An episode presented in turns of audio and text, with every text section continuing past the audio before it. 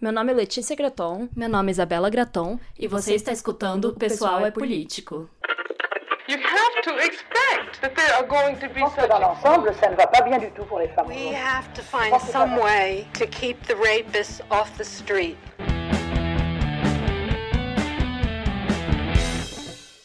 Olá, sejam bem-vindas a mais um episódio do Pessoal é Político, contrariando quem achava que a gente tinha sumido ou morrido e tudo mais.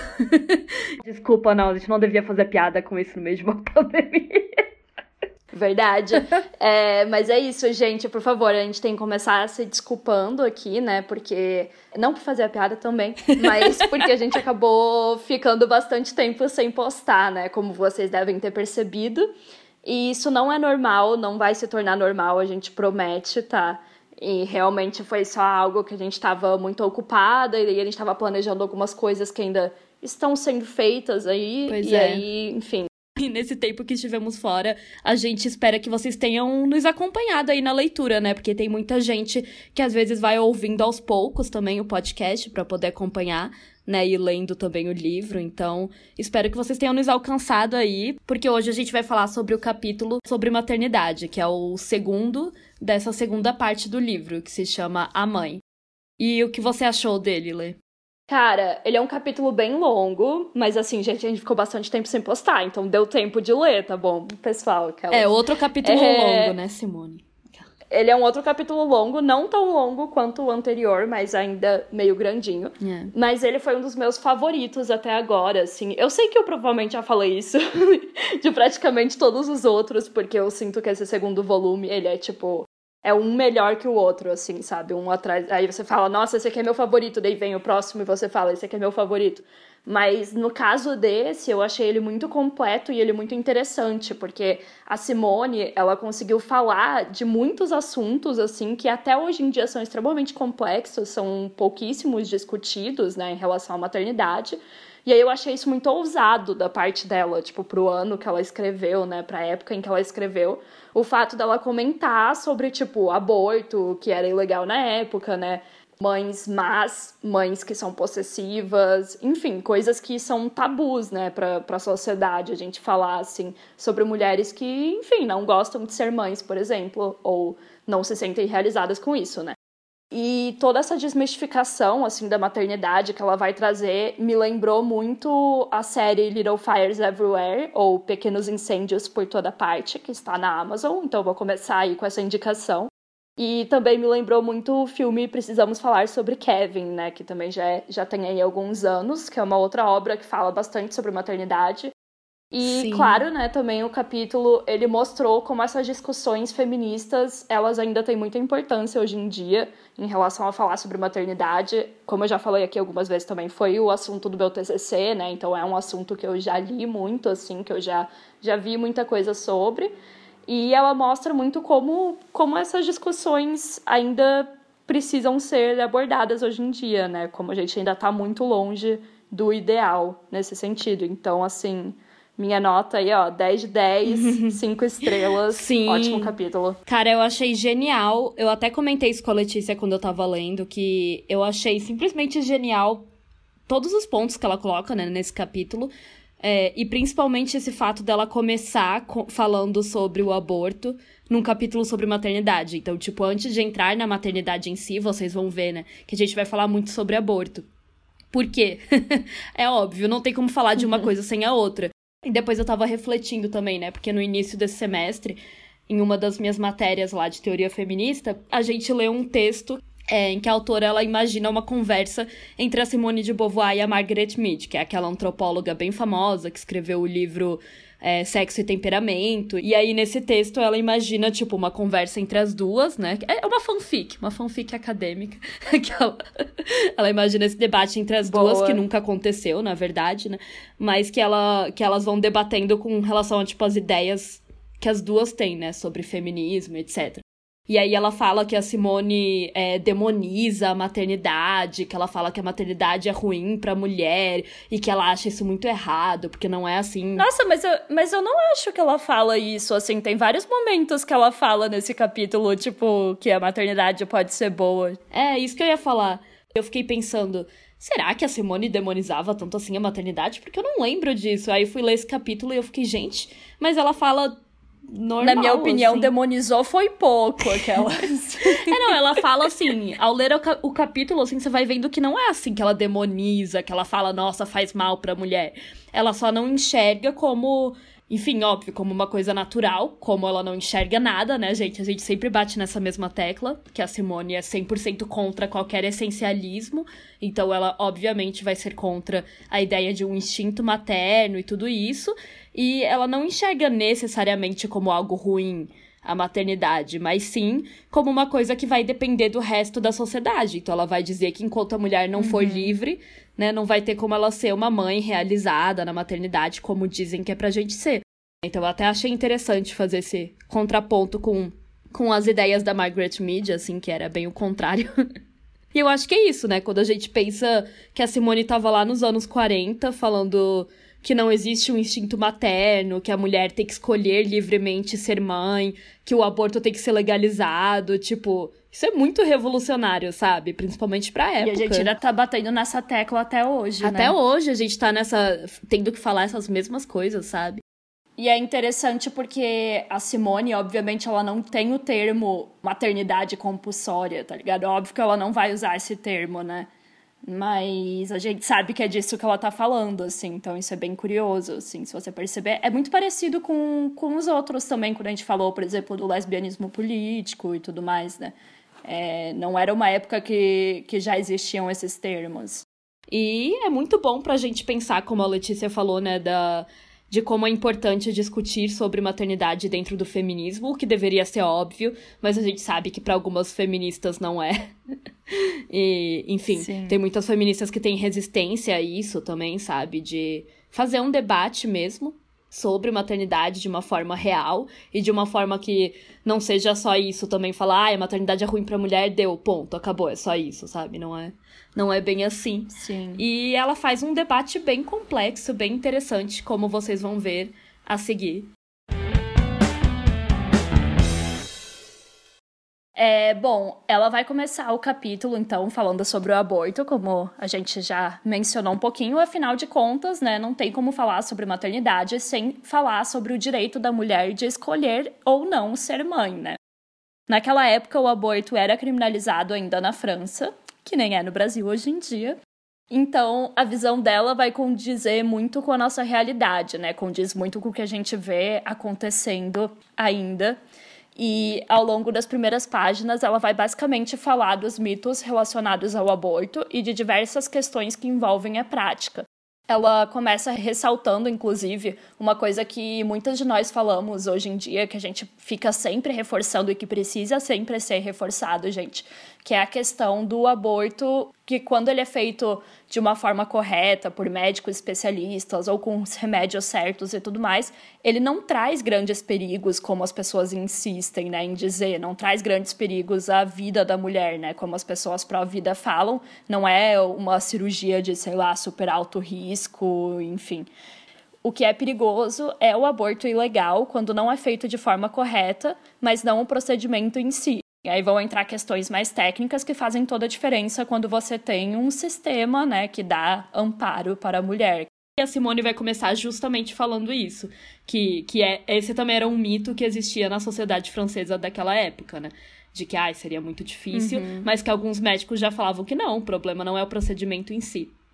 E aí, outro ponto muito bom e muito atual, né? Porque, cara, vocês vão ver que esse capítulo inteiro, pra gente que é brasileira, é infelizmente muito, muito atual. É, que a Simone comenta é sobre a hipocrisia das pessoas, não é mesmo? Principalmente dos homens que se dizem pró-vida contra o aborto, né? Porque ao mesmo tempo em que essas pessoas dizem respeitar a vida, não, porque a vida acima de tudo, blá blá blá, não pode matar um embrião, eles muitas vezes são a favor de coisas como ela dá o exemplo de guerras, né?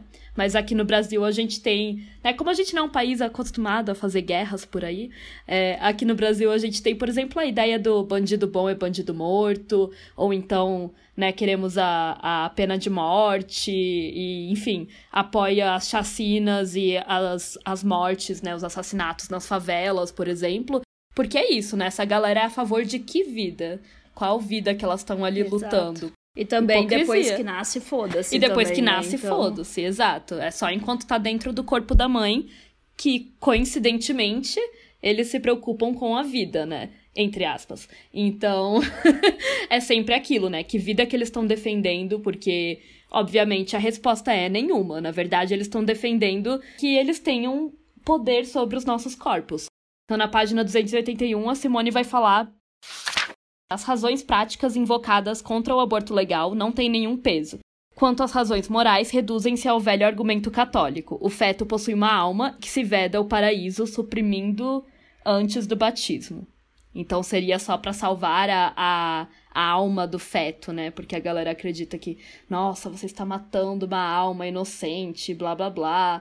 E eu tava refletindo, né, fazendo o roteiro aqui, pensando sobre como como isso mostra o quanto também os argumentos dessa galera não evoluiu em nada, né, em 72 anos. Porque uhum. se são os uhum. mesmos do que a Simone estava falando naquela época, é tipo, porque são os mesmos religiosos, dessa moral, dessa coisa burguesa católica, sabe? Que não mudou em nada. a galera, a galera não é criativa, né? A galera não. Se bem que eu acho que nessa época ainda não existia a teoria dos fetos na Coca-Cola lá. e na vacina do, do Covid. É, da, das coisas abortivas e tal. Dos, né? É, das coisas Sim. abortivas. Essas coisas são criativas, mas, mas a lógica da galera é a mesma, sabe? Até se reformula, assim, acho que ah, da mesma forma que, tipo, a mística, o mito, tipo, eles vão todos sempre se reformulando da sociedade, né? Mas, querendo ou não, tipo, se a base é essa questão moral religiosa, ela não muda, né? Basicamente. E a própria Simone, ela vai falar, né, que os argumentos dessas pessoas antifeministas são justamente sobre não deixar que a mulher controle o seu próprio corpo, não sobre defender alguma criança, alguma vida ou algo assim, que era o que a gente já estava falando, né? E até hoje a gente vê isso, né? Até porque os dados comprovam que proibir o aborto não diminui o número de procedimentos realizados. Então, se a pessoa fosse pró-vida mesmo, ela não seria contra a descriminalização. tipo, eu acho que esse, esse é o principal ponto também, né, galera? Tipo, inclusive é o contrário, né? Tem várias pesquisas também em países tipo Portugal que legalizaram que, que na verdade diminuiu, né, o número de abortos feitos. E mesmo é. Que, enfim. E na verdade, se você parar para pensar, se você é contra o aborto, é justamente isso. Você deveria querer que ele fosse legalizado, porque quando ele é legalizado e tem todo esse apoio psicológico e etc., pode ser até que tenham mulheres que queiram abortar e aí elas vão lá na clínica especializada para isso e recebem, sei lá, um apoio jurídico, um apoio psicológico, um apoio, sabe, de alguém conversando com elas. Talvez elas até mudem de ideia, sabe? Pode acontecer. Se ele é criminalizado, o aborto não tem nem essa opção, porque a mulher só parte pro, pra coisa ilegal ali, pro, pro enfim, pro médico ilegal ou para comprar os remédios online e tal. Daí, segundo a Simone, ela vai dizer então, né, vê-se a que ponto o antifeminismo é ainda vivo pela obstinação de certos homens em recusar tudo que poderia libertar a mulher. E até hoje é isso, obviamente, né, não, porque até se a gente pensar nas pessoas religiosas, tipo, ok, você pode ser contra o ato em si, não querer fazer, tipo, ah, eu não conseguiria fazer porque vai contra o que eu acredito, ok. Mas se você proibir outras mulheres de fazerem isso, é literalmente só para conseguir controlar a vida delas, né? Tipo, controlar o corpo delas, enfim, manter as mulheres dominadas, né? Porque é isso que o, que o patriarcado quer. Gente, muito absurdo.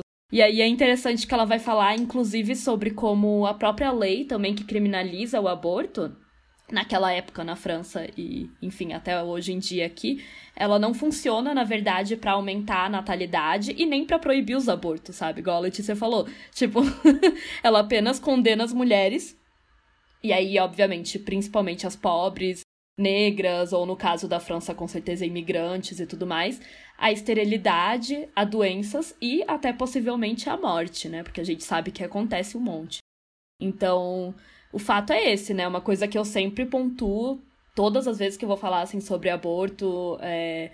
todas as vezes que você vai falar sobre isso é tipo, cara, não faz o menor sentido isso não ser legalizado, tá ligado? As mulheres não vão parar de abortar só porque é ilegal.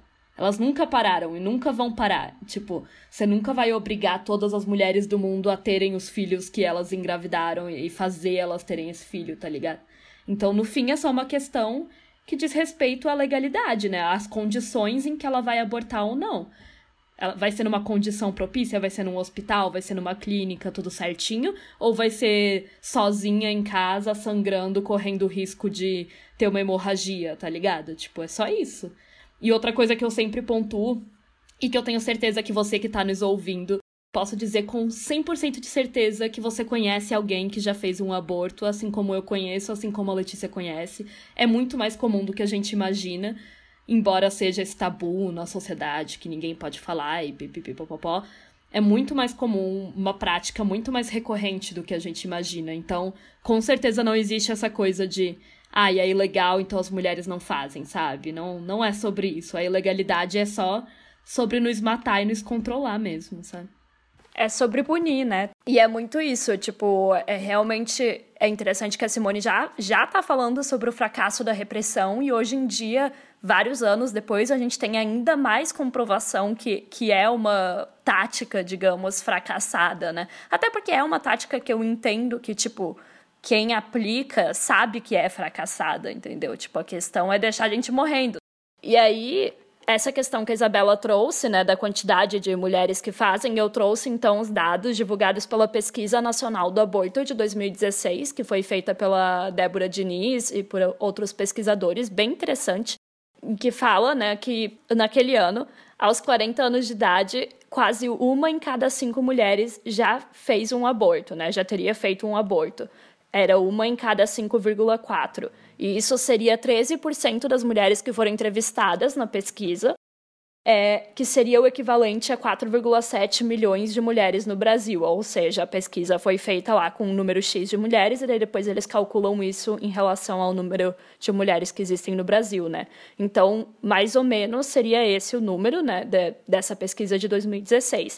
Enquanto em 2010 esse número estava em 15%, ou seja, de 15 para 13 não mudou quase nada, né? Ficou praticamente igual mostra que o ato continua acontecendo independente de ser ilegal, né? E que os valores são sempre bem parecidos ali de quantidade de mulheres que continuam fazendo. E é isso, né? Não muda muita coisa.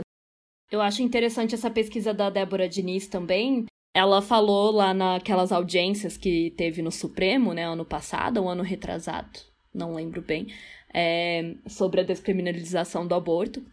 E eu lembro que ela falou sobre o perfil também das mulheres que abortam, né? Que ela falou, cara, tem mais mulheres religiosas do que você imagina. Ah, tipo, às vezes mulheres aí cristãs, evangélicas, mãe de família, que já tem não sei quantos outros filhos. Porque o que, que as pessoas acreditam? Elas acham, ah, e quem aborta é a menina de 16 anos, pobre, que ficou grávida e não vai ter dinheiro para criar, sabe? Tipo, sei lá, essas essas coisas bem estereotipadas, assim. Ou tipo, ai, a menina irresponsável de vinte e poucos anos que deu para qualquer um e aí ficou grávida, sabe? Tipo, mas, na verdade, muito pelo contrário, já foi comprovado tanto em pesquisas no Brasil quanto fora que muitas vezes quem aborta são mulheres que já têm filhos, que já têm uma família, e aí até por questões financeiras às vezes, ou não, ou às vezes só por questões né, psicológicas é. de já estar tá sobrecarregada, a mulher abortava. Então, nessa mesma pesquisa, que a gente vai deixar lá depois para vocês darem uma olhada, uma das conclusões é em relação ao perfil dessa mulher mesmo, né? Que é justamente essa questão de quebrar os estereótipos, porque o que eles concluíram, isso foi em 2016, né, gente? Então, tipo assim, é bem atual o que eles concluíram é que não existe um perfil único de mulher que aborta. Tipo, são literalmente as mulheres de todas as idades, de todas as classes, de todas as etnias, porque é extremamente comum. É tão comum que, que podem ser qualquer, assim, até aquele estereótipo de que só mulher pobre, por exemplo, iria abortar, tipo, sabe, né? no sentido de que ah, só a mulher que não tem dinheiro para criar. Óbvio que não, gente. Enfim, é super interessante, eu recomendo demais para vocês irem lá ler. São oito páginas, mas é bem, tipo, tranquilo, assim, e tá bem fácil de entender. E é isso, né, gente? Tipo, realmente os dados estão aí, né? Eles mostram aí todos os anos que esse assunto continua extremamente urgente da gente ficar pressionando e, enfim, falando sobre isso, porque, né, é sobre as nossas vidas e é sobre os nossos corpos. É muito absurdo, gente. E todo o movimento do da legalização do aborto aqui na América Latina, né? Das mulheres com o, o paninho verde, etc., do nem presa nem morta. Cara, é extremamente necessário. Sim. E é muito absurdo que a gente ainda esteja lutando por essa merda, sabe? Aquela foto da, da velhinha, tipo, caralho, não acredito que ainda tô lutando por essa merda. E eu também achei bem interessante que ela vai falar sobre como, pros homens, é, o aborto não é, tipo, algo tão foda, assim, né? Psicologicamente falando, claro. Se ele acontece, até quando é naturalmente, assim, um, um, aborto espontâneo, porque isso rola também, né? Às vezes a mulher tá grávida e acaba perdendo o bebê.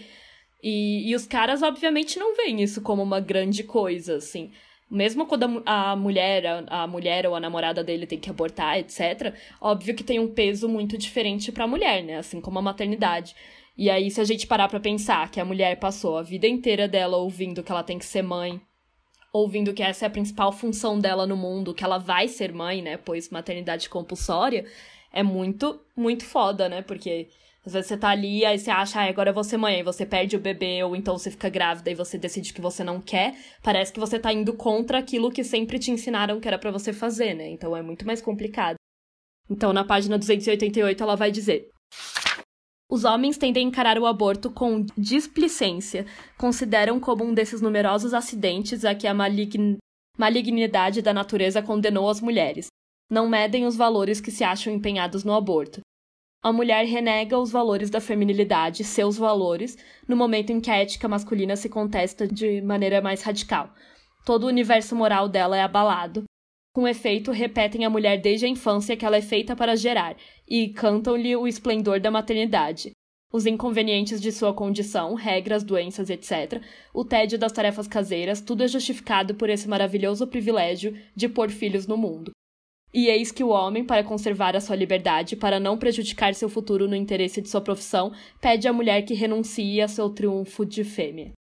E aí, nesse caso, eu acho que ela tá falando assim, até de um, de um caso em que o cara pede, né, pra mulher não ter o filho ou algo do tipo. E, e que é muito mais complicado, né? Porque é isso, a gente passa a vida inteira ouvindo que aquilo vai ser, o, vai ser o ponto alto da nossa vida, né? Quando a gente tiver filhos, não. Aí a gente vai conquistar tudo, porque, ai, que maravilhoso ser mãe, ai, dar à luz, ai, criar uma, um novo ser humano, que mágico, que incrível, blá, blá, blá, blá, blá. E, e aí você chega e na hora se decepciona e, e, e é isso, ela tá falando de um caso, né, em que, em que o homem não quer que a parceira tenha um filho, por exemplo, e isso é muito real também, né, porque, de novo, entra a hipocrisia. que tem os caras que falam que são contra o aborto, mas só até a mulher engravidassem, né, de uma forma inconveniente para ele. Por Exato. exemplo, o cara tem ali uma amante, aí a amante engravida. Quantos caras não forçam a amante a, a abortar ou obrigam, enfim. Sim. Ou fazem uma pressão psicológica é, para é que ela famosa, aborte. a famosa hipocrisia do homem de bem, né, do homem de família. Que do é, homem de família. Que é contra Exato. o aborto até a amante engravidar, né? E daí, ai meu Deus, a Simone já vai falar né, sobre essa hipocrisia. E é isso, né, gente? Anos depois, estamos aqui, os homens continuam sendo hipócritas, né? Porque a questão, como sempre, é o que? É controlar o corpo da mulher, né? É um clássico, é um clássico, é um clássico. clássico que continua entre nós. E daí, para finalizar né, parte do aborto, ela vai falar então na página 289. Por falta de difusão dos métodos anticoncepcionais, o aborto é hoje na França o único caminho aberto à mulher que não quer pôr no mundo filhos destinados a morrer na miséria. É, é, essa parte eu achei bem problemática, assim, da visão da Simone, porque me parece que ela tá falando que é tipo, ai, sabe, tem que abortar para não ter mais pobre no mundo. É aquele argumento uhum. bem eugenista, assim. Não, eu também achei, e... achei bem estranho essa parte. Achei, achei estranho. E, e não me surpreenderia também se ela pensasse um pouco dessa forma, porque, enfim, principalmente naquela época e levando em conta as características da Simone, né? Talvez ela realmente pensasse um pouco assim. E, e muitas feministas brancas e burguesas utilizaram desse argumento que eu acho horrível, assim, mas na história, tipo, de legalização do aborto, tipo, nos Estados Unidos, nesses países, elas utilizaram desse argumento justamente para tentar convencer as pessoas a serem a favor da legalização. Péssimo, né? Extremamente problemático e inclusive isso me lembrou bastante da, das críticas que a Angela Davis faz no livro dela Mulheres, Raça e Classe. Eu recomendo muito o capítulo que ela fala sobre aborto e esterilização forçada, forçada. né? Que é os se a gente vai falar de maternidade, falar de aborto, tem, sempre tem que falar também de esterilização forçada, para mulheres negras ou mulheres imigrantes também nos Estados Unidos, né, que ainda acontece, infelizmente. Então, é aquilo, de novo, é sobre controle dos corpos, sabe? Tipo, enquanto a mulher branca estava lutando para ter a legalização do aborto, mulheres negras e até hoje em dia até hoje em dia, velho, imigrantes e tudo mais, estavam muitas vezes sendo esterilizadas, é, né, contra a vontade delas pelo governo não, os casos que a Angela fala no livro, tipo, são muito, muito absurdos, assim. É uns negócios do, tipo, são o governo horríveis. falar, tipo, ai, ah, é um método contraceptivo, daí a mulher ir lá e daí, na verdade, é, ele esterilizar ela à força, tipo, sem ela saber, E os tá casos tá de mulheres negras que vão ter o filho e aí no hospital eles já pegam e esterilizam ela, tipo, depois da cesárea ou algo assim, sem ela nem saber, sabe? É complicado, mas aí eu acho interessante porque a Angela Davis vai justamente falar sobre um outro ponto, que é tipo, como muitas mulheres negras têm resistência a esse tópico do aborto, é, de falar sobre ele, justamente por conta disso. Sei lá, uma mulher que né, teve suas antepassadas ali que foram esterilizadas, ou, ou até hoje em dia, né? Vai ver a questão do aborto como com outros olhos, né? Então eu acho um outro ponto muito interessante, como a gente sempre recomenda Angela Davis aqui também, né? Então esse livro é maravilhoso, se você ainda não leu, é um clássico, né? O, o livro mais famoso dela. Sim. É, é bem interessante essa parte. E aí, partindo para a parte da, da maternidade em si, né? Porque até agora a gente estava falando sobre aborto, e agora entrando é, na questão da maternidade, entra toda a visão da Simone, que a gente sempre diz que ela não acredita nessas coisas de instinto, de essência da mulher, de essência da feminilidade. Então, obviamente, ela não vai acreditar que existe um instinto materno, feminino, sabe?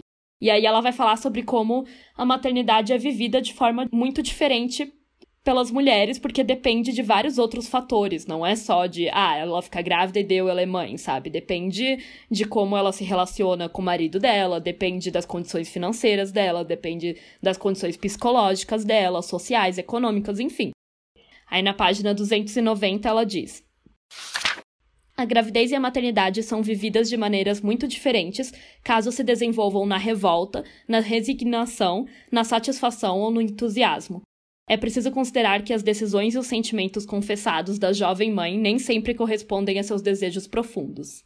E aí entra aquilo, né, que às vezes ela diz uma coisa, mas ela não desejava. Por exemplo, ela acha que ela queria ser mãe, mas aí no fundo ela não queria porque foi a sociedade que ensinou ela a ser assim. Ou seja, né, o fato da maternidade ser extremamente romantizada e ter toda essa noção do, do instinto materno que a gente conhece, que nos ensinam, faz com que a gente não consiga entender os nossos próprios desejos profundos, né? Do se a gente quer ou não quer ser mãe. E a gente não pode expressar isso também, né? Eu já vi várias várias vezes isso acontecendo, assim, tipo uma mulher que deu uma entrevista falando tipo, cara, amo meu filho, mas não gosto de ser mãe. E as pessoas, é claro, massacrando ela e falando: "Nossa, que pessoa horrível, nossa, tadinho do filho dela, ela odeia o filho dela" e tudo isso que a gente conhece. Então, por isso que é tão importante a gente a gente desromantizar, né? A gente falar da maternidade real e sem existir esse tabu ridículo também, né? Das mulheres não poderem falar, cara. P pelo amor de Deus, elas são mães e elas não podem nem falar se elas gostam ou não gostam de ser mãe, tipo. Sim. Isso é muito ridículo. Não, com certeza. é tipo, absurdo. porque pensa, né? Se a gente romantiza tudo isso e a gente acredita realmente, né, que é toda mulher tem que amar a maternidade, tem que ficar super feliz, é impossível, né? Tipo, que elas possam falar sobre a maternidade compulsória e como ela nos afeta. E isso com certeza gera muita, muita sensação de se sentirem solitárias, né? Tipo, certeza absoluta, assim, é o que a gente ouve, né, de muitas mulheres porque elas têm que ficar vivendo nessa ilusão de que a maternidade deixa todas felizes e realizadas, que é a ilusão que a sociedade nos diz, né? Porque se elas não viverem nisso, elas vão ser desnaturadas, ou elas odeiam o filho, enfim, tudo isso. É, eu acho incrível que todas sempre começam com o disclaimer do tipo, cara, eu amo meu filho, sabe? O que assim, não precisava nem falar, tipo, Exato. é claro que você ama seu filho, tá ligado? Mas elas ainda começam com esse disclaimer é, de cara, não, eu amo meu filho, eu acho ele ótimo, adoro ele, mas assim, não gosto da maternidade em si. E mesmo dando esse disclaimer, aparece 10 milhões de pessoas para falar: Você odeia seu filho! E eu acho muito interessante que a Simone ela vai falar sobre como a visão que a menina tem da maternidade vai mudar dependendo da fase da vida, que é aquilo que a gente já falou nos episódios anteriores, né? Quando ela é criança, parece um jogo, tipo, ela brinca de boneca, fingindo que é a filha dela e tudo mais. E ela vê nessa filha um objeto que ela quer possuir e dominar. Depois, quando ela vira adolescente, a maternidade vai se tornar um medo muito maior e uma ameaça a ela, porque se torna uma coisa possível de acontecer, né? Porque ela já tá na idade fértil. E é muito interessante, né, pensar como a ideia de maternidade vai mudando, assim, ao longo da vida, mas que tá sempre lá. Tipo, isso que é a maternidade compulsória, sabe? Não tem uma fase da vida em que essa ideia e que esse conceito e que essa, tipo, a prospecção disso acontecer não esteja ali, sabe? Independente dela ser mãe ainda ou não. É muito aquilo que a gente falou no, no capítulo da infância Mas ela é uma também. criancinha. É, exatamente. No capítulo da infância, que é tipo assim, cara, você é criança. Ok, claro que você sabe que você não vai ser mãe com aquela idade.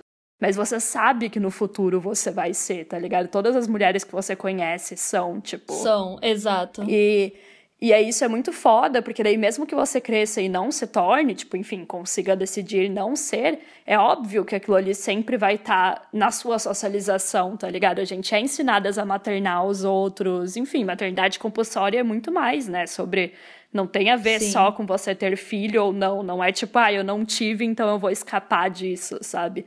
É uma coisa muito Exato. mais complexa, tipo, muitas vezes você ainda materna amigos, namorados, enfim, né? Faz o papel da mãe, digamos, de outras formas, porque é o que a gente é ensinada, né? Tipo, o papel da mãe tá muito dentro do papel do ser mulher, né? Da feminilidade no geral, assim. É, véi. E é muito doido, né, se a gente parar pra pensar que é bem, é bem isso que a gente comentou já várias vezes no, no episódio sobre a infância. Essa coisa da menina brincar desde pequena com essas bonecas, enxergar elas como filhas. Ela já tem essa ideia formada sobre a maternidade desde pequena, assim, na cabeça dela, sabe? Enquanto óbvio que os meninos não estão fazendo a mesma coisa, né? Por que, que eles não estão ganhando um bonequinho para eles aprenderem a ser pai? Hum. Por que, que eles não estão ali, né, tendo o instinto paterno deles sendo aflorado? Porque aposto que isso vocês nunca ouviram, né, galera? Instinto paterno. aposto que essas duas palavras juntas vocês nunca ouviram. É óbvio que depois, é claro que a maternidade vai ser tratada de forma bem diferente, né, entre homens e mulheres, tipo, o ter o filho, toda, toda essa coisa. Não tem como, se os dois já foram ensinados desde pequenos a tratar isso de forma completamente diferente. Eu acho que os homens, eles são sempre ensinados a tratar isso como algo que é muito distante deles, sabe? O que eu acho bem bizarro também. Tipo, velho, você vai lá e você, você também fez o filho, tá ligado? Tipo, né? Sim. Eu acho que é uma mistura entre o distante e aquela questão também do que daí para eles eles idealizam que é muito parecido com aquilo que eu tava falando no Twitter, sabe, sobre o, o episódio do, do não inviabilize, tipo, que, que é sobre o homem que queria muito ser pai, daí a mulher tem é, trigêmeos e daí ele fica a paternidade. Exato. Eles só não veem como algo próximo deles, porque eles idealizam, tipo, ah, eu vou ter um filho, deu, ai, meu filho vai ser assim, ah, filhão. É, o negócio do, do legado também, né? Eu acho, tipo, do, do deixar um legado meu herdeiro, vai ser, vai passar o meu legado pra frente, blá blá blá. Mas quando que ele pensa, né, em todo o trabalho que isso vai dar, o trabalho que vai dar para ele, porque não vai dar trabalho para ele, né? Ele sempre imagina que vai ter uma mulher ali para fazer essas coisas para ele. Então, assim, ele não vê como algo tão próximo nesse sentido, sabe? Pois é, de, tipo... eu, vou, eu vou repetir o que eu falei no Twitter em relação a isso, gente. Tipo, se o homem fala muito que esse é o grande sonho dele, eu não tô falando, tipo, ah, um, um amigo seu que fica tipo, ah, eu quero ter filhos. Mas, tipo, o cara que é muito fissurado por isso, corre foge. foge, cara, sério. Eu acho creepy, foge. eu sempre acho creepy. É eu muito não creepy. iria confiar, não. Não, gente, não confia, foge, porque claramente... É a cara de ser igual, igual, igual o cara dessa história é... do não inviabilize, que, ai, quero ter filho, quero ter filho, depois que a mulher tem, ah, não quero mais. Exato. Porque é isso, ele, é que ele não vê a responsabilidade, entendeu? Eu acho que os caras, eles idealizam muito. A parte boa, Nesse sentido, né? é. a parte boa do, ai, vai ser meu filho, ai, vai passar pra frente o meu nome, a minha herança, a, os meus bens, as minhas coisas, a parte, entre aspas, positiva, né? Ou até ver como um troféu, né? Tipo, ah, o filhão vai me dar orgulho. Mas óbvio que ele não vê a parte dos sacrifícios, das responsabilidades, porque na nossa sociedade o homem não tem que fazer sacrifício nenhum pra e ser E até pai. porque não, não acontece no corpo dele, né? Então tem muito a ver com isso também, tipo, é fácil você sonhar com algo que não que acontece no corpo do outro, tá ligado? Enfim. É, e como eu comentei antes também, né, a autora vai dizer que a felicidade da mulher na maternidade ou a realização dela, né, enquanto mãe, vai depender, na verdade, de uma série de fatores, incluindo as relações que a mulher tem com os outros, e aí principalmente também entra a relação que ela tem com o marido, né, obviamente, se ela for casada, e a relação que ela tem com a mãe, com o pai, com a família dela, né, principalmente com a mãe, nesse sentido. Então, na página 292, a Simone vai dizer: a aceitação ou recusa de concepção são influenciadas pelos mesmos fatores que a gravidez em geral. No decurso desta, reavivam-se os sonhos infantis do sujeito e suas angústias de adolescente. A gravidez é vivida de maneira muito diferente segundo as relações que a mulher mantém com a mãe, com o marido e consigo mesma.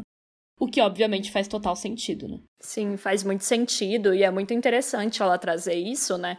Porque a gente tem essa tendência a ver sempre como uma narrativa única, né? Tipo, ah, ser mãe é isso. Sendo que é óbvio que todos esses fatores vão vão tornar muito diferente essa experiência, né? Então é diferente você ser mãe com um parceiro que está presente, ou com a sua família por perto, ou ser uma mãe que está 100% sozinha, isolada, enfim, que não tem apoio nenhum, que não tem nenhum tipo de amparo, que não tem nenhuma ajuda. Então, tipo. É, porque é né? aquilo, né? Nossas existências, nossas vivências, seja como mulher, como mãe, enfim, elas não existem num vácuo. Todo o conjunto da situação da sua vida vai influenciar na forma que você vai, por exemplo, viver uma maternidade, sabe? Não tem nem como ser diferente, assim como vai influenciar, enfim, todos os outros aspectos da sua vida, né? É, e como ela se sente sobre ser mãe, e tu, tudo isso, até a questão também do casamento, enfim, tudo isso vai, vai influenciar. E por isso mesmo que eu acho muito bizarro e absurdo você dizer que existe uma coisa intrínseca a todas as mulheres, tipo, que todas são maternais, que todas têm um instinto materno. Tipo, sério, vamos parar pra pensar nessa afirmação por dois segundos e como ela não faz sentido? Porque se a gente parar pra pensar, existem milhões de mulheres ao redor do mundo, né? Porque a gente é tipo metade da população, basicamente, mundial. E todas nós vivemos uma realidade diferente, né? Em situações muito diversas. Tem mulher que é muito rica, tem mulher que é muito pobre, tem mulher que tá em um país, tem mulher que tá em outro país. E aí as leis de um país são dessa forma, as leis de outro país são de outra forma, entendeu? São situações muito distintas. E aí como que todas seriam igualmente aptas, entre aspas, assim, tipo, meio, enfim, meio assim, meio aptas, preparadas já, meio que biologicamente, para serem mães. Tipo, como? Como que todas iam estar em pé de igualdade para fazer. Isso nem faz sentido, tá ligado? Seria uma loucura você acreditar nisso, tipo, nessa visão, porque se você, se você acha isso, você meio que considera que o social, tipo, o lugar onde a mulher vive, a sociedade em que ela tá, a situação dela no mundo, não influencia em nada a maternidade dela, sabe? Isso não faria o menor sentido. Tipo, é muito diferente você ter um, um filho, sei lá, lá na Irlanda, onde você ganha não sei quantos mil euros por mês pra, pra ter o filho, e aqui no Brasil, tá ligado? Eu ia falar Suécia também. Que tem uma super licença maternidade, licença paternidade, não sei o que lá.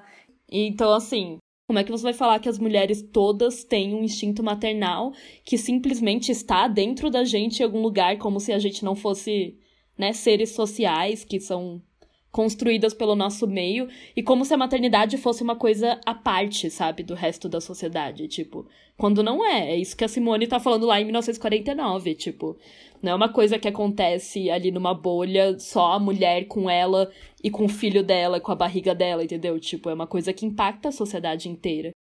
E é bem interessante, assim, que a Simone ela vai trazer bastante o impacto do casamento nisso, né? Ainda mais se a gente for pensar em toda a questão que, tipo, socialmente falando, é pro filho ser feito dentro de um casamento, né? Dentro dos moldes da sociedade, né? Que é bem diferente de você ter um filho sozinha, por exemplo. E daí ela vai falar que, por exemplo, se a mulher tem afeição pelo marido, ela pode gostar mais de ser mãe. E se ela não gosta do marido, ela pode, por exemplo, se devotar mais ao filho, não necessariamente, tipo, gostar mais de ser mãe, mas querer, tipo, viver só pelo filho, tá ligado? Pra, tipo, escapar da situação do casamento. E aí, às vezes, existe até aquele ideal horrível de que o filho vai salvar o casamento, né? Que a gente sabe que existe até um clássico, hoje. Outro clássico. Um clássico. Né? Então, né, conceber um filho com o objetivo desses, assim, de, tipo, salvar a instituição, é muito diferente de você ter o filho porque você quer, por exemplo, né? E, enfim, tudo muda em relação a isso, desde a relação da mulher com o filho ou com a filha, até a forma que ela encara a gravidez, a maternidade, tudo assim. Mais uma vez a autora vai pontuar que não é tão simples quanto toda mulher nasceu para ser mãe e tem um instinto materno, né, como ela diz. E aí, na página 312, ela vai falar: não existe instinto materno. A palavra não se aplica em nenhum caso à espécie humana. A atitude da mãe é definida pelo conjunto de sua situação e pela maneira por que a assume. Ou seja, né, ela já está ali falando desde a primeira página do primeiro volume desse livro, como todas as outras coisas impostas à mulher, a vontade de ser mãe também não é natural, e sim construída socialmente, né? De novo, acho que entra assim, essas explicações essencialistas é engraçado porque elas são muito simplistas, sabe? Sim. é, é, muito tipo, ah, não, a mulher só quer ser mãe. Ela é mãe porque ela. Não, toda mulher quer ser mãe. Ah, mas por quê? Não, só porque quer, porque biologicamente ela tá ela, ela é, foi feita para isso. Aí tem aquela questão que, que as pessoas falam do, do relógio biológico, né? Que tipo, ah, você pode é, não querer agora, não... mas aí mais Exato. pra frente. Nossa. O que eu mais ouço enquanto uma pessoa que não quero ter filho, assim, tipo, quando eu falo é exatamente isso, porque agora eu tenho 24 anos, aí as pessoas falam: ai, mas isso você fala agora, né, Isabela? Daqui a 10 anos, quando seu relógio biológico estiver. Sim. Aí eu, hum, putz, o relógio biológico, claro, vai fazer eu mudar de ideia sobre absolutamente tudo. É... ah, essas explicações, assim, são tão básicas, sabe? Eu fico tipo. E por mais que a pessoa fale na ingenuidade, elas são usadas para justificar todas essas violências, né? Então, complicado, galera. Não caiam nessa. E aí a Simone ela vai entrar no tópico da gravidez em si, que eu acho bem interessante também, assim, do processo, né, da gravidez. Afinal de contas, né, é uma mudança muito extrema no corpo da mulher. E aí eu acho isso bem curioso também, né? Para algumas é muito tranquilo e para outras se torna um grande pesadelo. Isso para mim é um outro reflexo da situação da mulher, né? De qual situação que ela tá como que ela se sente com relação a essa gravidez e tudo mais. Porque tem mulheres que você ouve, assim, relatos delas falando: Nossa, eu amava estar grávida, era muito bom, adorava o meu corpo, me achava linda, tudo isso. Enquanto você vai ver relatos completamente distintos, né, de outras mulheres falando: Nossa, eu odiei, era um pesadelo, eu passava muito mal, várias coisas assim ela mostra que isso é uma relação muito complexa, né, que as mulheres têm com a gravidez, porque a gente vê muitas falando sobre como, por exemplo, as pessoas querem tocar o seu corpo e fazer esse tipo de coisa, como ela passa a ser vista só como um útero que está gerando uma vida e não como uma pessoa. E é, seria então mais uma forma de objetificação. Daí é isso que é interessante que a Simone ela vai chamar de instrumento passivo de vida, né, que seria como a mulher é vista. E eu achei uma definição muito interessante, assim, porque realmente, tipo, você vê que para a sociedade muda tudo. Por exemplo, a mulher deixa de ser, por exemplo, um ser sexual porque ela tá grávida, ela passa a ser um ser público, né? Se ela tá é na rua, falar, as pessoas o corpo querem... dela passa a ser público também. É, as pessoas querem colocar a mão, as pessoas querem falar, querem abordar. É, né? Exatamente. Que... E enfim, tem várias questões, assim, que é claro que não tá no meu lugar, nem no da Isabela, de falar, porque a gente nunca passou por isso, mas quando você ouve, né, as experiências de mulheres que engravidaram, tipo, isso é algo bem comum. E, é, e eu gostei muito dessa expressão, assim, tipo, instrumento passivo de vida, porque é isso, tipo, um instrumento passivo que continua meio que sendo um objeto, mas que é essa, tipo, incubadora, digamos, né, para a sociedade. É extremamente complexo, né? Como eu falei, tem mulheres que amam essa experiência e tem mulheres que odeiam. Acho que aí entra muito essa questão que a Simone fala, né? De quais são as condições em que a mulher está vivendo essa maternidade. A gravidez já vai ser vivenciada antes mesmo da maternidade em si, dela ter o filho, a gravidez já vai ser vivenciada de forma diferente para mulheres diferentes, né? Então, é isso. Eu acho interessante também que ela vai falar, né? A Simone vai falar que até essa mulher que estiver super de boas com isso, que for mais privilegiada, que estiver vivendo ali uma gravidez tranquila, assim, de certa forma, ela ainda vai estar sendo, eu acho engraçado essa palavra, parasitada pelo feto que está ali dentro do seu corpo. Então, ela possui esse feto, mas na verdade ele também possui ela. É muito complexo, porque entra muito nessa forma em que a gente, enquanto sociedade, vê o corpo das mulheres grávidas, vê as mulheres grávidas, né? Tanto que, que as mulheres sempre falam disso, né? As mulheres que viram mães. Depois que você vira mãe, você passa a ser apenas a mãe. Tipo, ai, a mãezinha, ai, a mãe não. Claro, você deixa de ser você mesma, né? Pro resto da sociedade. Você deixa de ser aquela pessoa que tinha gostos, que fazia tal coisa, que fazia tal coisa. Agora você tem que ser 100% uma mãe. Exatamente. E aí, na página 296, a Simone vai dizer então: a sociedade reconhece-lhe posse desse corpo e ainda o reveste de um caráter sagrado. Alienada em seu corpo e em sua dignidade social, a mãe tem a ilusão pacificante de se sentir um ser em si, um valor completo. Mas é apenas uma ilusão, porque ela não faz realmente o filho, ele se faz nela. Sua carne só engendra carne, ela é incapaz de fundar uma existência. A mãe pode ter suas razões de querer um filho, mas não poderá dar a esse outro, que vai ser amanhã, suas próprias razões de ser. Ela o gera na generalidade de seu corpo, não na singularidade de sua existência. E eu gostei muito dessa parte porque ela fala sobre como a gravidez dá essa ilusão de valor para o corpo da mulher, né? Principalmente porque ela está cumprindo esse papel de fêmea, digamos, né? Que a gente é instigada desde a infância aí mas na verdade ele não tem nenhuma vantagem para a mulher. E não é como se ela pudesse controlar a existência do filho, tipo, ah, eu quero ter um filho para tal coisa, então ele vai nascer de tal forma, tipo, não é assim, a criança vai se criar dentro do seu corpo, mas a partir dali ela é um ser humano próprio. E você não pode controlar ela, né? Isso é uma questão que a Simone vai falar também depois das mães controladoras. Mas é uma questão super complexa, porque a gente é ensinada desde criança que esse é o nosso papel. Então é óbvio que também quando a mulher está cumprindo esse papel, ela, se sente, ela sente como se fosse, ai, uma vantagem, ou, enfim, uma espécie de privilégio, alguma coisa de tipo, olha, viu, patriarcado, estou cumprindo o meu papel que você me ensinou desde criança. Olha como eu sou uma boa garota. E não é o caso, né? Porque no patriarcado a gente sempre perde Exato, a gente nunca pode ganhar. A gente nunca pode ganhar, a gente tá sempre perdendo, mesmo quando a gente segue todas as regras, a gente ainda perde. E é isso, tipo, o fato de você não conseguir controlar essa existência é muito interessante justamente porque os homens, eles, tipo, são ensinados a deixar o legado deles no mundo, né? Enquanto das mulheres é tipo, ah, o seu legado vai ser o filho. Tipo, do homem, eu digo, pode ser de uma forma pública, pode ser, enfim, na política, na carreira, em todos os outros lugares. E como a mulher é sempre colocada dentro do espaço privado, e é isso a gente já falou também nos episódios passados, tipo, ela acredita que é tendo filho que ela vai realmente se realizar, que ela vai deixar um legado, que ela vai deixar alguma coisa, e não é necessariamente o caso, porque ela não consegue controlar a existência dessa pessoa, né? O que, que essa pessoa vai fazer e tudo mais. É, você não ganha, porque se você decide não ter filhos, você vai ser julgada pela sociedade, porque, meu Deus, que horror, que blasfêmia, você não pode, você não vai praticar a sua função. Agora, se você tiver, você também não ganha, né, gente? Porque aí você vai ser tratada como um útero ambulante, aí vai ser julgada, né? Vai ser reduzida somente à maternidade, como eu tava falando vai ser completamente excluída de vários lugares. E se você for uma mãe solo, por exemplo, porque ali eu tava dando antes o exemplo de dentro do seu casamento monogâmico, etc. Mas se for fora, se você for mãe solo, aí.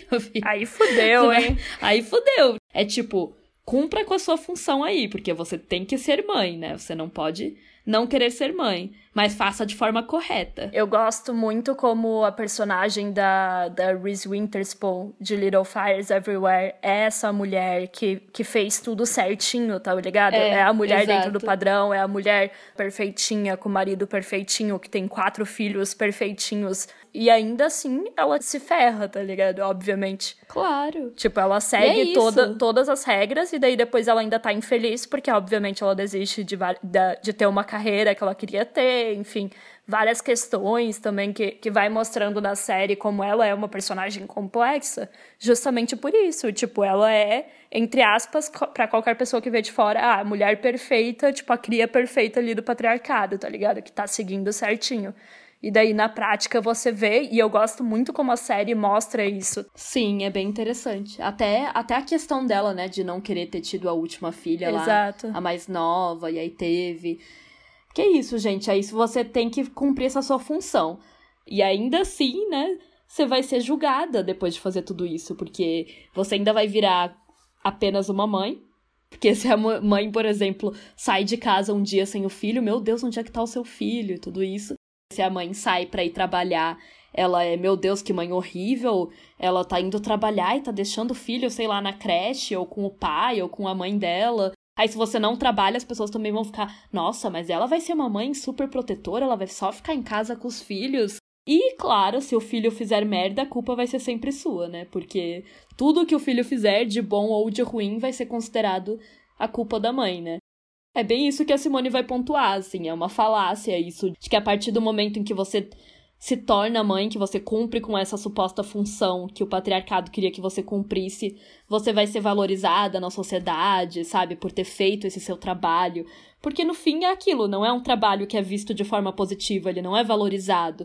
Ele não é visto como uma coisa foda. Porque se fosse, por exemplo, né, cuidadores e cuidadoras, principalmente, seriam valorizadas, né? A creche seria disponibilizada para todas as crianças, entendeu? Seria um rolê meio profissional, assim, de você ter pessoas que são dedicadas a cuidar de crianças e etc. Ah, não, não. Não é o caso, a gente sabe que a gente vive numa sociedade que tá cagando e andando para crianças, né? E para terminar só essa parte em relação ao, ao corpo e à gravidez, né? É, eu achei bem, bem curiosa a parte que a Simone fala também sobre a questão de que muitas mulheres encontram paz na gravidez, principalmente por não serem mais objetos sexuais e não sofrerem as violências que viviam antes, ou porque sentem que realizaram seu destino, né? Que daí entra para a questão que a gente estava falando de realizar o destino dentro do patriarcado. Mas claro que essa não é a experiência de todas e que mesmo que fosse, né, tipo, nossa, uau, gente, que super vantagem, né? Tipo, hum, não estou mais sofrendo, sei lá, estupro do meu marido. E, e representa como a nossa condição de mulher é fodida, né? Porque, tipo, sei lá, realmente, tem muitos homens que, por exemplo, só vão respeitar porque ela tá ali gerando uma vida e, e enfim, cumprindo o seu papel, tá ligado? Tipo, ai, sei lá, ele ia te assediar na rua, mas aí viu que tá grávida, não vai, entendeu? Porque, ai, meu Deus, é uma mãe, sabe? É, velho, meu Deus. E, e hoje em dia a gente já sabe também que é objeto sexual, porque eu entendo o que ela tava falando, mas é porque eu tava refletindo aqui sobre como tem todas aquelas pornografias com mulher grávida, sabe? Então, assim. Exato. Tem isso também. Tem a é... questão do fetiche. Tem a que, também, questão né? do fetiche. Que talvez não fosse tão grande naquela época, eu espero. Aquela... Hoje em dia que é, tá na moda, né, galera? Então, assim tem todos os fetiches, sabe? O rolê, até o rolê assim de MILF e tal, essas palavras assim, sabe? Uhum. Então, infelizmente, encontram um jeito de nos objetificar sempre de alguma forma, né? Sim. E aí, depois do parto, né, ela vai falar então sobre como a relação com a maternidade vai mudar quando acabar a gravidez e começa realmente o momento da mulher se tornar mãe, né? E sobre como a mulher se assusta com as responsabilidades que ela passa a ter, principalmente se a gente for pensar que elas quase sempre caem em cima da mãe, né? Tipo, 99,9% delas vão cair em cima das, das mães. E aí, de novo, ela ressalta que a forma que a mulher lida com essas responsabilidades vai depender de vários fatores da sociedade né, e da sua própria vida, fatores econômicos, sociais, psicológicos, etc. Dependendo de tudo isso, a criança vai ser vista como um fardo ou como uma joia. Então, de novo, não tem nada de natural, não tem nada de instinto e blá blá blá. E aí, assim como as outras coisas que são impostas às mulheres e mistificadas como realizações de sonhos, a maternidade também gera muita angústia, pois ela promete uma coisa e na prática é outra. Então é isso, tipo, até aquele momento ali do parto ainda era tipo, ai, ah, super mistificado, vai ser assim.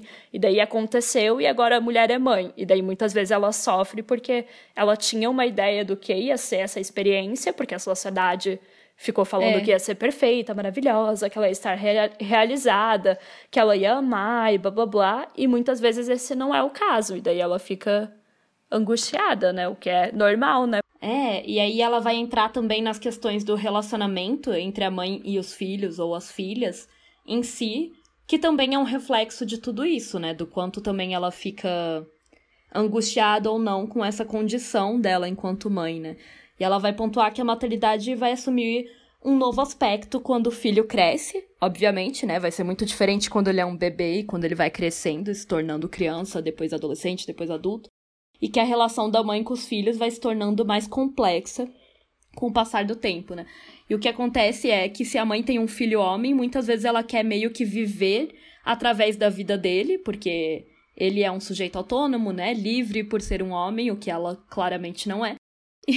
E, o que vai trazer, obviamente, vários conflitos entre eles, né? Vários problemas, e depois a gente vai ver também um pouco sobre a relação da mulher com a filha menina, é ainda mais complexa, né? Justamente por conta disso.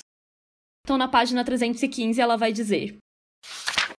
O que faz a dificuldade e a grandeza do amor materno é o fato de que não implica uma reciprocidade. O filho não detém valor algum, nem pode conferir nenhum. Diante dele, a mulher permanece só, ela não espera nenhuma recompensa em troca daquilo que doa, cabe à sua própria liberdade justificá-lo. Ou seja, né, ela cumpre ali o seu papel, mas ela não ganha nada por isso. Como a gente comentou, ela não é valorizada também pela sociedade e ela não está construindo nada de valor como um cara que está construindo o legado dele em algum trabalho, alguma área muito importante, né? É, ela está só cumprindo o destino dela de fêmea, né, da espécie. E ela também, ela continua só, né? Eu achei essa parte interessante, porque existe um mito, né, de que tipo, ah, se você tiver um filho, então você nunca mais vai ficar sozinha, que também é muito sedutor para as mulheres, porque as mulheres têm medo de ficar sozinha. Exato. Elas têm medo, tipo, ah, se o meu, se meu marido me abandonar, a ideia de ter um filho às vezes parece muito boa, porque é tipo, ah, eu nunca mais vou ficar sozinha na minha vida, porque sempre vai ter essa pessoa aqui comigo. Só que a questão é, quando eles são pequenos, eles dependem de você, depois eles não dependem mais. E eles podem simplesmente seguir com a vida deles. Não necessariamente eles vão ficar ali do seu lado, te ajudando, te apoiando. É igual ela fala ali, você não recebe nada em troca, necessariamente por ser mãe, por ter criado aquela criança. Então, tudo isso pode levar, e na maioria das vezes leva, né? A relacionamentos extremamente frustrantes e, e problemáticos, disfuncionais e tal, entre a mãe e os seus filhos, né? Porque ela se decepciona com a maternidade em si, com aquilo que foi vendido para ela de uma forma e aí na real foi de outra, e pode levar a ter vários problemas entre ela e o filho, porque ela espera uma coisa, ela recebeu outra. Ela, tipo, pode culpar ele também, né? Não de uma forma direta, mas, tipo, ela pode se sentir, tipo, angustiada, descontar, até porque é o único ser que ela domina de certa forma, pelo menos até Exato. certa idade, que ela tem é. um poder, né? Porque dentro da sociedade a gente não tem esse poder. Então, faz então, muito ela meio que é o único que ela tem algum poder sobre, né? Aí a relação de mãe com os filhos depende também, como a Simone vai pontuar, de um conjunto complexo, né, da, das relações dessa mulher com o marido, com a sociedade, com toda, toda a sua história, toda a sua vivência. E por isso mesmo, né, o principal ponto da Simone durante esse capítulo é que ela fala que para a mulher ser uma boa mãe, para ela realmente exercer essa função de uma forma assim, a criar um bom ser humano, a exercer essa função de uma forma positiva, sabe, para a educação do filho e tudo mais, ela precisa ser livre também, ela precisa ser independente, ela precisa ter a vida dela, sabe, para ela conseguir criar esse outro ser humano de uma forma boa, sabe? O que parece bem óbvio, mas que para muitas pessoas não é, né? Porque eles caem na falácia de que a mãe tem que amar seu filho, independentemente de qualquer coisa, ela tem que ser a mãe perfeita, ela tem que ter uma boa relação com o filho ou com a filha naturalmente, como se fosse, de novo, né, um instinto. Então, não é bem assim, como a Simone vai pontuar. Quanto mais livre, mais independente, é, mais autônoma e tal, se for a mulher, melhor vai ser também o relacionamento dela entre ela e os filhos e tudo mais. O Sim. que faz bastante sentido também, porque a mulher tem que estar bem com ela mesma na vida dela, ser independente, para também conseguir fazer isso de uma forma boa, né? Sim, E daí no final, né, bem nesse finalzinho, então ela vai falar sobre essas mães que seriam consideradas as mães ruins pela sociedade, né? Porque seriam possessivas e más e, enfim, rancorosas e tudo mais. E ela não fala isso para justificar, ela não fala sobre essas mulheres para justificar esses comportamentos como se eles fossem os ideais, porque a gente sabe que não é, tipo, a gente entende que realmente pode existir mães abusivas e, enfim, a gente não tá passando pano para isso, tá, gente? Mas ela fala isso para explicar da onde que vem todo, todo esse comportamento, né? Que obviamente vai vir dessa questão do patriarcado, porque é isso que a Isabela estava falando, tipo, se a mulher tem que ser o mais livre possível para que ela consiga ser a melhor mãe possível, é óbvio que na nossa sociedade a gente está muito longe disso, né? Então vão existir conflitos. Aí na página 315 ela fala então: a mistificação começa quando a religião da maternidade proclama que toda mãe é exemplar. A mãe é quase sempre uma mulher insatisfeita sexualmente, é frígida ou irrealizada socialmente, sente-se inferior ao homem. Não detém domínio sobre o mundo e o futuro. Procurará compensar através do filho todas as suas frustrações. Quando se compreendeu a que ponto a situação atual da mulher lhe torna difícil sua plena realização, quantos desejos, revoltas, pretensões, reivindicações a habitam surdamente, espantam-nos que filhos sem defesa lhe sejam entregues.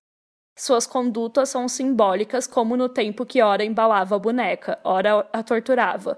Mas esse símbolo se torna uma áspera realidade para o filho. Uma mãe que bate no filho não bate somente nele, em certo sentido, não bate absolutamente na criança. Vinga-se do homem, do mundo, de si mesma. Mas é o filho que recebe essas pancadas.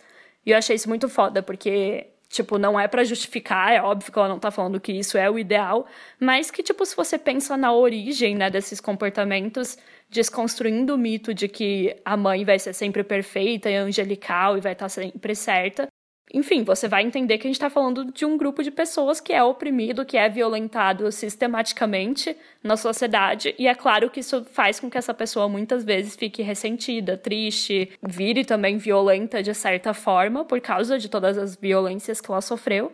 E aí, justamente por isso que a gente sempre reforça, né, o quanto que entender o feminismo é, humanizar né, as mulheres, entender tudo que a gente passa, também nos ajuda a entender as nossas mães, né? Entender mulheres que são mães no geral. Porque da mesma forma que a gente não pode dizer que existe um instinto e que todas vão ser mães incríveis, a gente tem que reconhecer que várias são ruins também. Então, para entender a complexidade disso, para ir além dos estereótipos de ai, toda mãe é perfeitinha e angelical e tudo mais, sim, a gente vai ter que falar sobre esse assunto que é super complexo e que é super difícil, que é o fato de que, cara, existem muitas mães abusivas, existem muitas mães horríveis também, tá ligado? Então, e né? ela vai falar justamente sobre as mães que gostam de dominar e controlar a vida dos filhos, e isso me lembrou muito a, a mística feminina também da Betty Friedan, que ela vai falar que as mulheres que são as que estão uhum. mais presas na mística, né? Então, assim, que só ficam em casa, só são mães, esposas, etc., são as que mais também sufocam os filhos, né? De certa forma. Porque é isso, se ela não tem mais nada ali para fazer da vida dela, se ela tá presa ao lar, tá presa a esse ambiente doméstico, ela acaba ficando 100% dedicada ao filho, o que a princípio pode parecer bom, nossa, que mãe presente, mas acaba se tornando extremamente sufocante, né? Então a, a Beth vai falar sobre como os filhos da mística feminina, tipo, acabam sendo crianças que foram hiper, super, hiper protegidas, sabe? Tipo assim, de uma forma bizarra, que as mães super sufocaram e, e protegeram até demais, sabe? Querendo dominar tudo, querendo controlar tudo da vida deles e o quão isso é prejudicial, né, para essas crianças. Então, é. assim. Haja terapia, né, para essas crianças, meu é, Deus. das mães super protetoras, sufocantes, que querem fazer tudo pelos filhos, sabe? A mãe que, ai, nossa, vou fazer todos os trabalhos da escola do meu filho, vou fazer tudo. Porque é isso, no fim elas não têm outras coisas na vida. Então, de novo, entra aquela mesma lógica da Simone, né? Que quanto mais livre, mais independente, mais autônoma for a mulher, com certeza acaba criando uma relação melhor, assim, entre, entre a mãe e a criança. É, e eu acho que é muito interessante, porque daí ela traz realmente o fato de que, tipo, é a própria maternidade compulsória e todos os mitos e todas as questões do patriarcado mesmo que fazem com que essa mulher haja assim muitas vezes, sabe? Então, na página 319, a Simone vai dizer: Através dele, ela possuirá o mundo. Na maternidade, como no casamento e no amor, a mulher tem uma atitude equívoca em relação à transcendência masculina. Se sua vida conjugal ou amorosa a tornou hostil aos homens, será para ela uma satisfação dominar o macho reduzido a uma figura infantil. Isso é bem interessante também pensar em, tipo, como a gente fica ressentida pela misoginia da sociedade, e daí muitas vezes a gente pode descontar isso no filho homem, né, também. Porque é, ela quer manter também o filho menino para si, dominando o mundo dele, porque é uma forma de ter poder através da pessoa que vai ter poder na sociedade. Então, de influenciar uma pessoa que vai ter muito mais poder na sociedade. E daí, já com a filha menina, seria muito diferente, vai ter uma relação com muitos conflitos, porque o prazer de se sentir superior a alguém na sociedade vai existir só em relação aos filhos, para as mulheres e principalmente as filhas, que são mulheres como ela.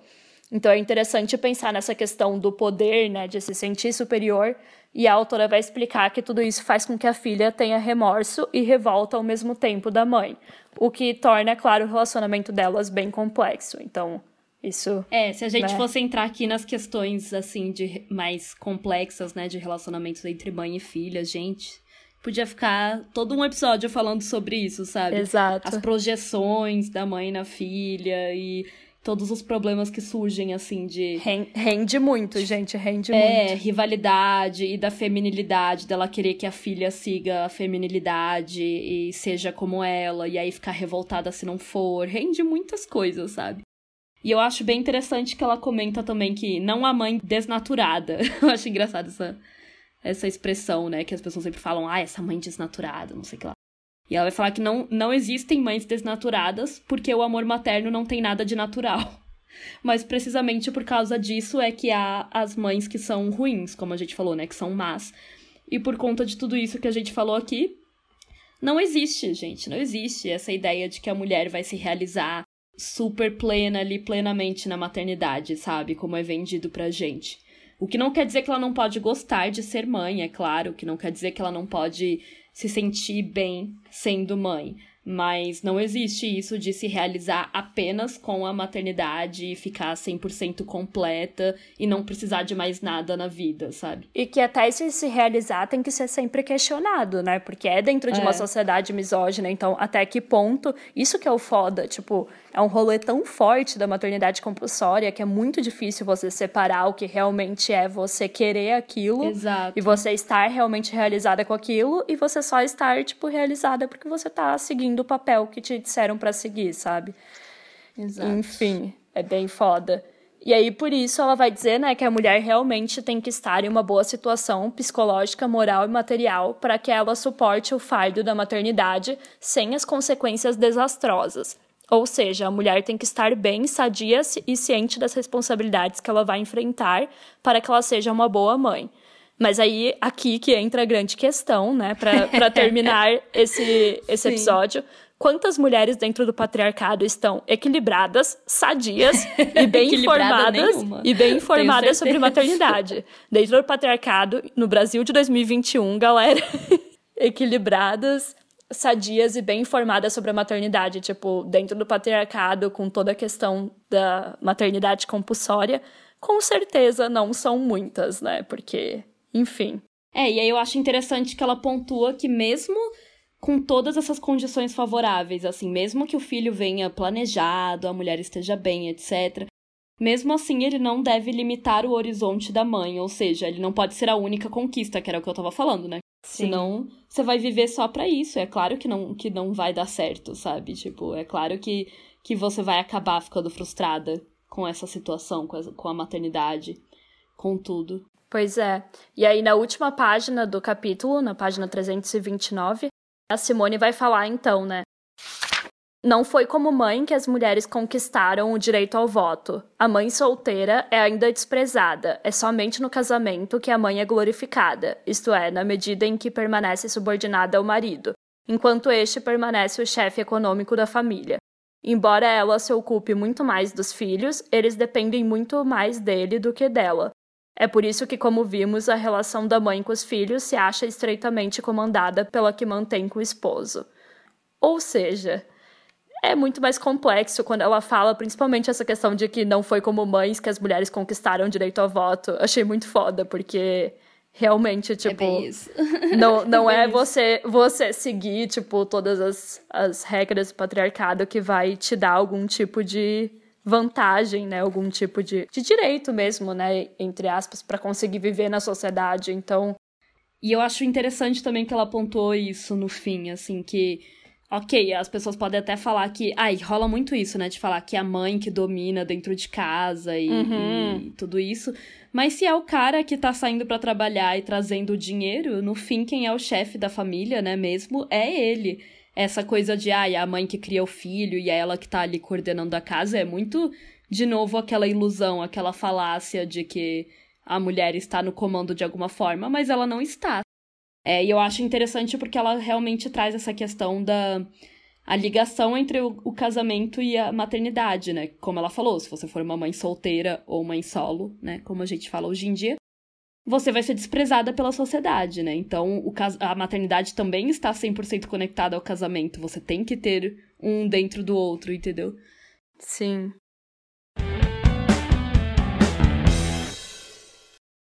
Gente, este foi o capítulo sobre a maternidade, sobre a mulher mãe, né? Então aqui nós já encerramos este longo capítulo, mas que traz vários pontos importantes. E aí, para terminar, eu selecionei alguns comentários relacionados então ao episódio anterior, né, que já faz aí bastante tempo que a gente lançou, que foi sobre o casamento.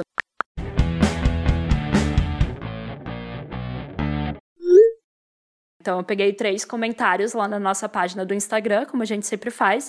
O primeiro foi da arroba paulapadua, underline. Exatamente, ao fim o que, o que fica é uma aterradora sensação de vazio ao desconhecer de si por colocar outra pessoa no centro da sua própria vida. Porque era um post. Ah, é que foi no post sobre o casamento, né? Sobre Isso. a. Sobre a, a, a dependência das mulheres no casamento. Exatamente. Aí o segundo, que foi da arroba Marta, underline Sofia, underline Correia. E depois vem a ironia enorme dos homens que fazem tanta piada com casamento ao prender assim. Até já vi bolo de casamento com os bonequinhos que mostra a noiva acorrentando o noivo e ele tentando fugir, quando eles são os que mais se beneficiam dele. E exatamente. É, é o que a gente sempre fala. É o que a gente sempre fala aqui. tipo, é a coisa mais idiota, porque eles vivem reclamando, mas na verdade quem devia reclamar é a gente, né, galera? Vamos combinar. E aí, por último, o da arroba mar.ila.sal.danha, ou Marília Saldanha, é, precisamos, precisamos reinventar o casamento para ele ser bom para ambas as partes. Primeiro, espatifando os papéis de gênero, depois queimando as falsas promessas de fidelidade sexual e, por fim, triturando qualquer espécie de autoritarismo que possa estar embutido na convivência. Daí em diante, talvez cogitar a ideia de viver em parceria sem nenhum vínculo com a eternidade. Eu achei interessante que ela colocou justamente essa questão do, dos papéis né, de gênero espatifando os papéis de gênero, porque na verdade isso não seria nem reinventar o casamento, né? Se você não tivesse os papéis sexuais, ele não ia existir, exatamente. É tipo. As pessoas só iam se relacionar livremente, é, numa parceria se quisessem, se não, também não. Tudo certo. Exatamente. Bom, e é isto, gente. Esse episódio já tá longo demais, como a gente sempre fala, mas é porque, de novo, Simone não escreve capítulos pequenos. Então, só para dar aqueles últimos né, avisos finais, se você quiser apoiar o nosso trabalho, tiver aí com um dinheirinho sobrando, eu sei que tá foda pra maioria de nós, tá difícil, mas se você tiver aí com dois, três, quatro, cinco reais sobrando e quiser apoiar o nosso trabalho e também concorrer a livros feministas todo mês, que a gente faz um sorteio sempre. É, agora a gente tá, a tá acostumando fazer sempre com os da Cultrix, né, que é a nossa parceira. Então, é só ir no apoia.se barra pessoal é político e nos apoiar lá com a quantidade que você achar boa, a partir de dois reais, né? E aí você pode apoiar todo mês, participar do sorteio todo mês. É ótimo, várias apoiadoras estão lá já e você pode se juntar a elas e concorrer a um maravilhoso livro. Sim, eu já dou spoiler que o próximo livro vai ser o, como é? o Fenômeno do Gaslighting. É o próximo é livro. Ótimo. Então... então... então, se vocês quiserem, ó, fiquem de olho. E é isso, galera. Se quiserem mandar aí, como sempre, mensagens, feedback, é só mandar lá na DM do Instagram, arroba pessoal é político, ou então no Twitter, pessoal podcast. ou no nosso e-mail também, né? Pessoal é. Podem mandar Sim, o que vocês pessoal. quiserem. E obrigado por ouvirem até aqui. A gente espera que vocês tenham gostado e que vocês continuem aí com a leitura, nos acompanhando e não desistam da gente, porque a gente não, não vai mais sumir da forma como a gente sumiu. Prometemos. Tava difícil, é mas aí. a gente vai lançar mais episódios com mais frequência. E é isso. Até a próxima, galera. Até a próxima, gente. Obrigada. To expect that there are going to be such dans l'ensemble, ça ne va pas bien du tout pour les femmes. We have to find some way to keep the rapists off the street.